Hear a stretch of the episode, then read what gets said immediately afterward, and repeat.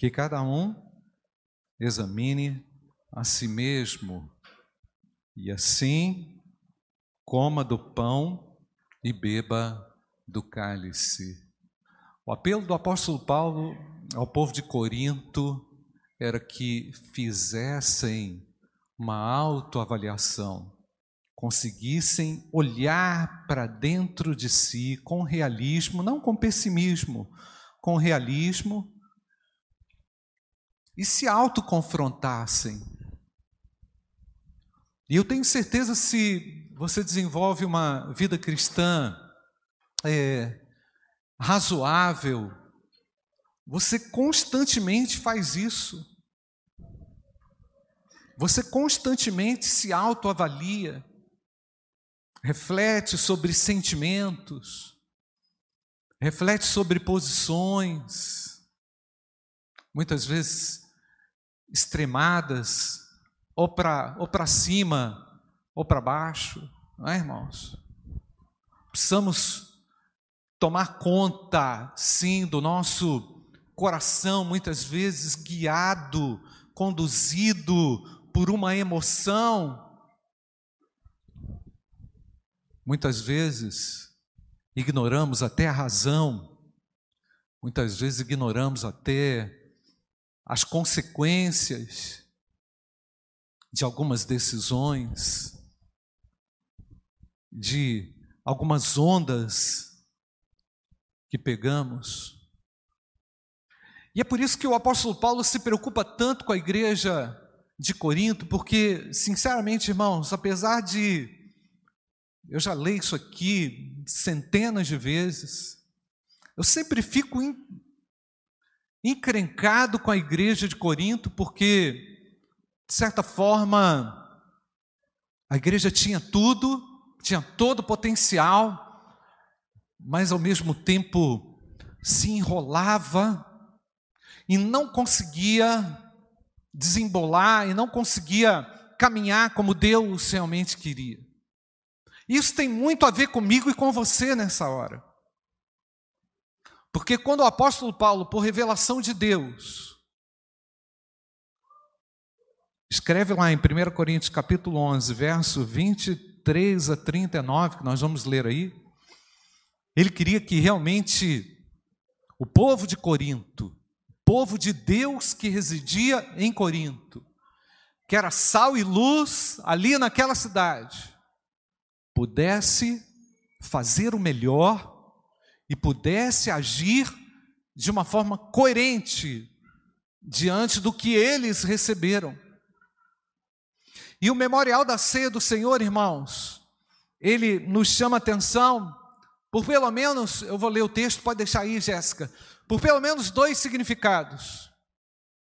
Primeiro deles, que a morte de Cristo, o sacrifício do Senhor no meu lugar, representado ali naquela cruz, sangrando, recebendo sobre si todas as minhas mazelas, todos os meus pecados, num ato extremo de amor, de demonstração de graça, e de cuidado para com aqueles que Ele ama por mim e por você.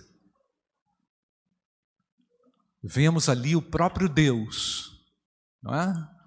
Sacrificado por amor a mim e por amor de você. O segundo significado, irmãos, que é quando Jesus, lá naquela ceia, pega aquele pão e ele diz: Tomai e comei.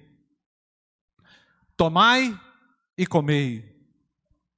Significando o seguinte: se apropriem. Se apropriem das bênçãos. Não perca de vista nenhuma das bênçãos que eu entrego a vocês através do meu sacrifício. Um significado muito prático não é? demonstrando a nossa responsabilidade não é?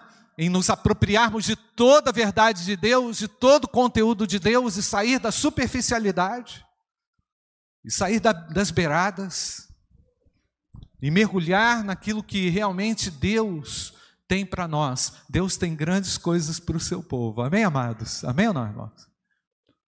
Pelo grandioso sacrifício, pelo maravilhoso perdão que ele nos concedeu. Então, o apóstolo Paulo faz um apelo aí ao dizer: Eu vou ler o texto com vocês. Porque eu recebi do Senhor o que também lhes entreguei.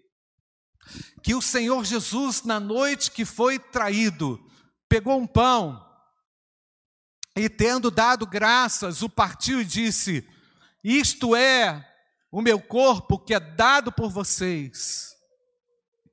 Fazei isto em memória de mim. E do mesmo modo, depois da ceia, pegou também o cálice, dizendo: Este cálice é a nova aliança no meu sangue. Façam isto todas as vezes que o beberem, em memória de mim.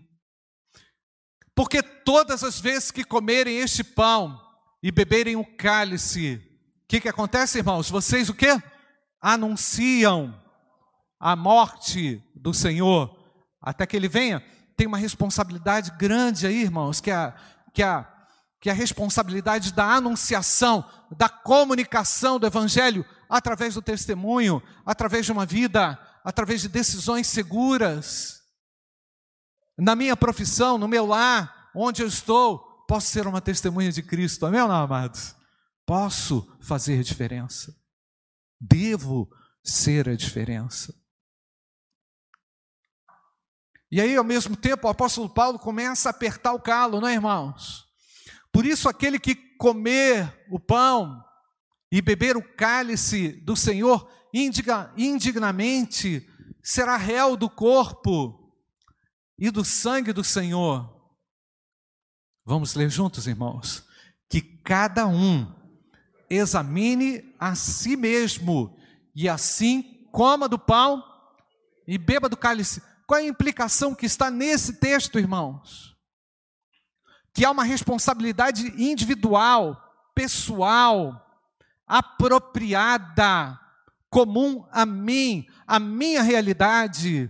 Por isso, irmãos, que essa é a hora que eu não tenho que ficar olhando para o irmão, que eu não posso julgar ninguém. Esse é o momento onde, honestamente, eu tenho que olhar para mim e resolver o que interessa dentro de mim. Porque eu vou prestar contas a Deus da minha mordomia, irmãos. Cada um aqui vai prestar contas daquilo que recebeu da parte de Deus. Então o apóstolo Paulo sabia que a igreja de Corinto estava bagunçando, irmãos. Estava abusando da liberdade. Vocês sabem que o memorial da ceia do Senhor virou uma baderna, uma bebedeira. uma falta completa de limites, de ordem, de decência. Então o apóstolo Paulo chama a responsabilidade, e isso tem muito a ver comigo e com você também. Sabe por quê, amados? O pecado costuma gerar uma bagunça na minha vida. Um pe o pecado, se ele não for identificado e sanado, ele me tira do centro do evangelho. Ele tira você da comunhão com Deus também. Ele te coloca numa condição muito ruim, desfavorável, aquela que você não é mais, porque somos novas criaturas em Cristo Jesus.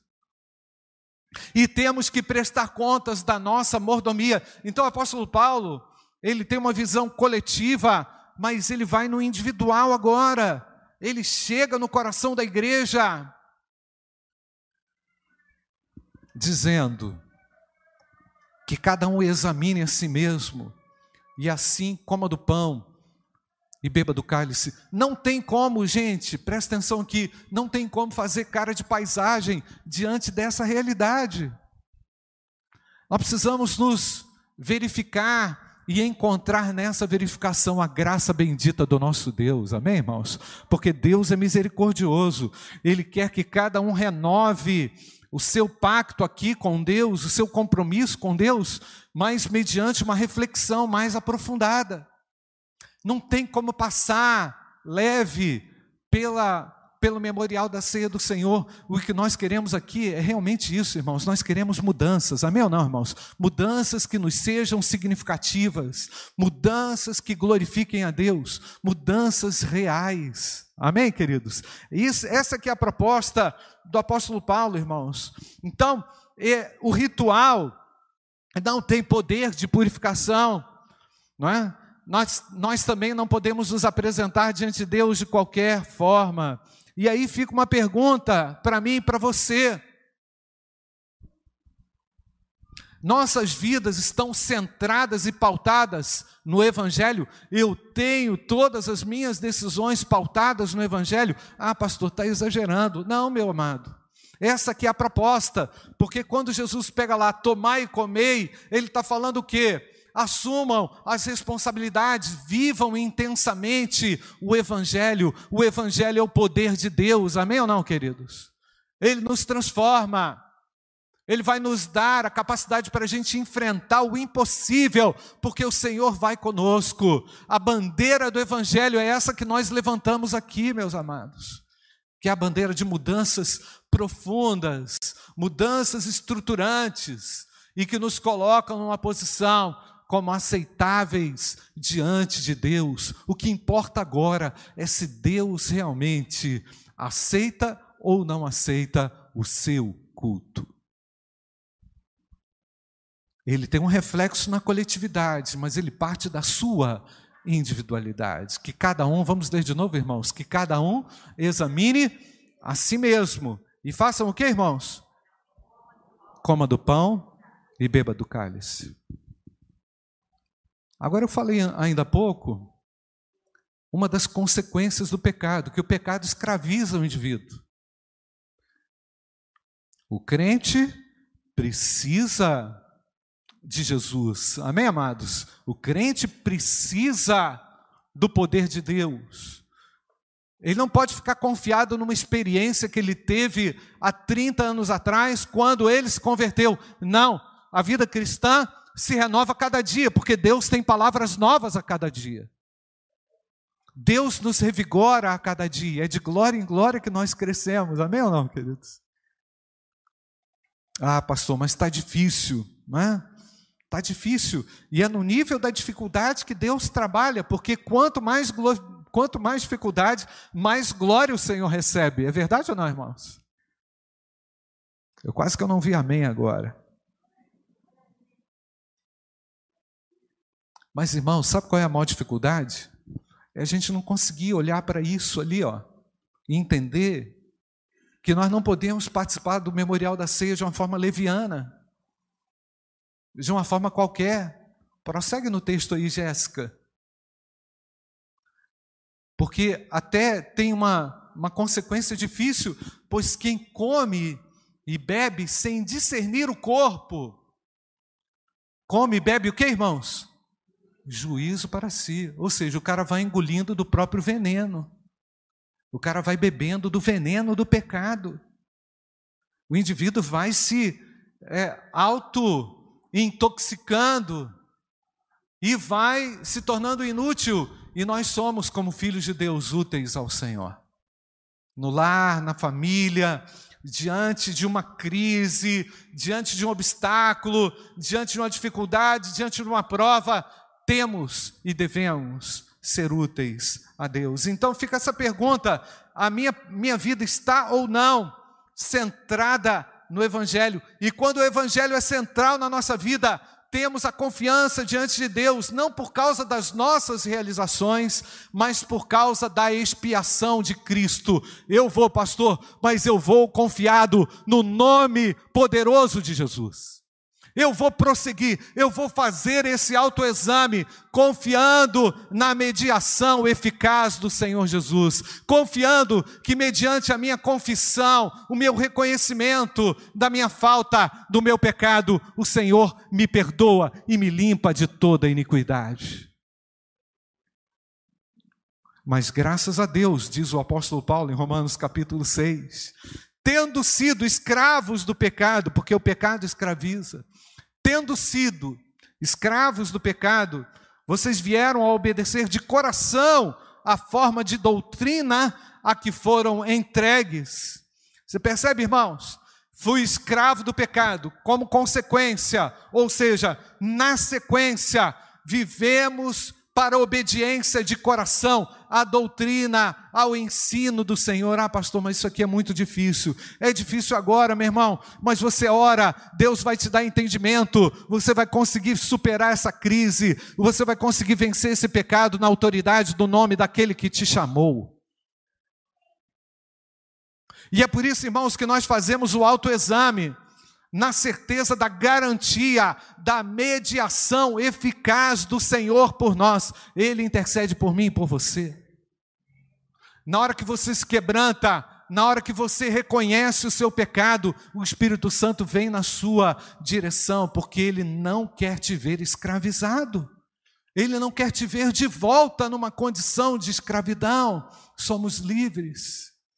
Somos livres, amém não, queridos? Mas o pecado é um fator de oposição. O pecado, não é? Como diz na canção, todo dia vem. todo dia chega de leve, não pede licença, vai chegando. Cheguei chegando, tipo assim. São hábitos, maus hábitos da antiga natureza, maus pensamentos que ficam alojados na mente, no coração. Senhor, tem misericórdia de mim. Você quer fazer essa oração agora comigo? Senhor, tem misericórdia de mim. E é nesse autoexame, meus amados, que nós vamos encontrando a libertação, que nós vamos encontrando a graça, que nós vamos encontrando ou nos reencontrando com o amor, com a graça que nos tirou das trevas. E o que, que o pecado faz mais, irmãos? Quando ele não é confessado, o pecado condena. O pecado condena. O pecado nos leva para uma condição inapropriada, não é? Comendo de volta no prato dos prazeres, comendo de volta naquilo que não deveria ser mais o seu alimento, não é? Ah, daquela forma anterior condenada, você realmente não tinha escolha, mas agora você tem escolha, porque o Senhor diz: tomai e comei. Ou seja, participem do melhor de Deus, o melhor de Deus está entre nós, que é o próprio Filho de Deus. Então, irmãos, nós não estamos aqui para assinar nossa sentença de morte, até porque o apóstolo Paulo diz que aqueles que não fazem esse autoexame, aqueles que negligenciam o autoexame, participam da ceia do Senhor com cara de paisagem, como se nada estivesse acontecendo. Além de beberem e comerem do próprio veneno, do pecado não confessado, o apóstolo Paulo justifica a fraqueza de muitos, e justifica até a morte de alguns. Ele diz: por causa disso, tem muito fraco e doente. Por causa disso, tem até alguns que já dormiram. Ou seja, negligenciaram aquilo que era de mais importante na vida, colocaram outras prioridades. Por quê? Porque o Evangelho não é o centro. O Evangelho é o centro da nossa vida, porque Jesus Cristo reina no nosso coração. Amém ou não, amados? Nós não podemos colocar o Evangelho de lado, os valores do Evangelho de lado. Não vamos negociar nenhum dos valores do Evangelho. Vamos viver todas as consequências para experimentarmos o melhor de Deus. Tomai e comei, diz o Senhor. Então, nosso alvo, meu amado, como cristão, é a santificação. Ah, pastor, mas eu não sou perfeito, eu também não sou, meu amado. Mas quando o evangelho se torna o centro da sua vida, você tem a oportunidade de crescer. Avalia o quanto você cresceu nos últimos meses, ou quanto você tem sido desafiado ao crescimento nos últimos meses. Olha aí, pega a sua agenda e ver quantos relatos difíceis você já fez nessa trajetória e o quanto o Senhor esteve com você. Ele tem estado conosco, por isso podemos fazer o autoexame com a tranquilidade de que Ele tem graça, Ele tem perdão, Ele oferece a libertação, pois não somos mais cativos. Ele é a nossa justiça, Ele é a nossa santificação, Ele é a nossa redenção. Irmãos, a gente costuma fazer o seguinte: para anular a consequência do pecado, a gente faz um joguinho aí com Deus, né, com a gente, tenta fazer um joguinho com Deus. E existem algumas justificativas, como por exemplo, você começa a dar um monte de desculpa, você começa a inventar um monte de coisa. Ah, não, mas eu faço isso porque, afinal de contas, eu não sou de ferro, não é? Ou então todo mundo faz, ou então eu faço isso porque estava na hora mesmo de fazer e eu fiz e não mede consequências. Uma outra, uma outra, uma outra coisa que a gente costuma fazer é fingir para manter as aparências, se esconder atrás de alguma coisa, não é de uma capa de bondade, de uma capa de, de cristão. Nós temos esses maus hábitos, irmãos, e Deus não olha isso. Deus não olha isso porque Ele não está a fim de abafar nada, Ele quer trazer à tona aquilo que está estragado, porque trazendo à tona, Ele tem a capacidade de tratar. Por isso o apóstolo Paulo fala que nós devemos agora olhar com clareza para dentro de nós.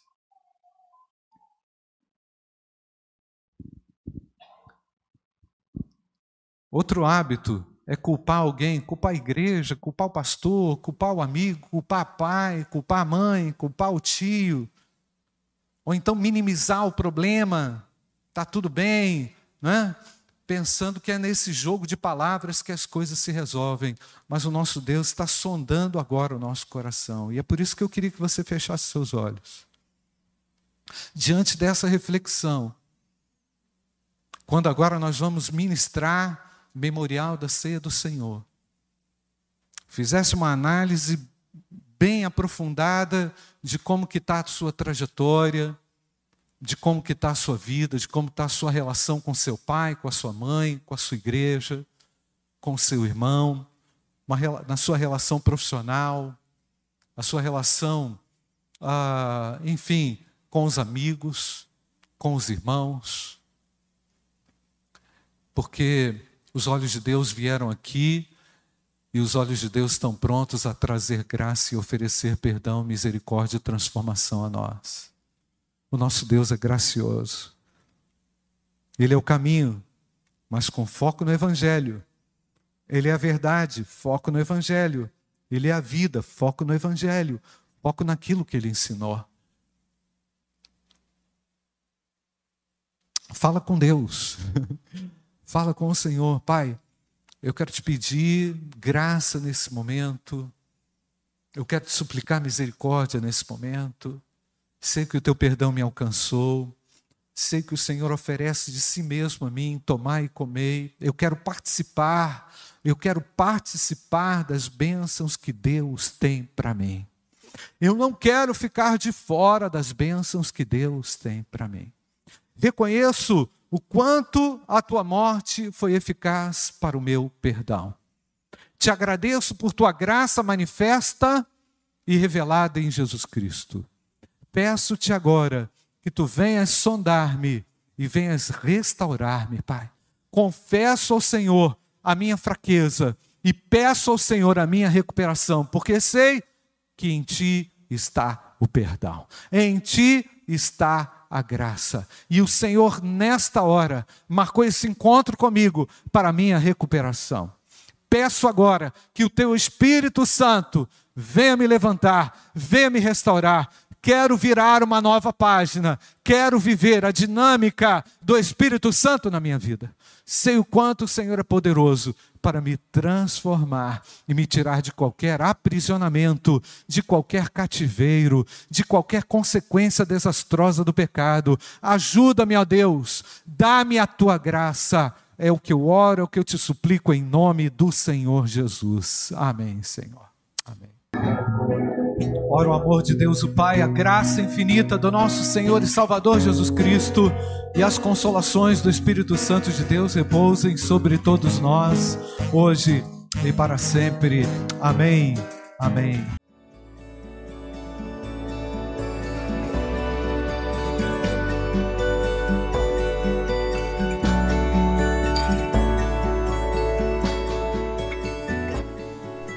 A Igreja Batista do Bom Retiro tem plena convicção de que a palavra de Deus é poder para salvar e transformar vidas.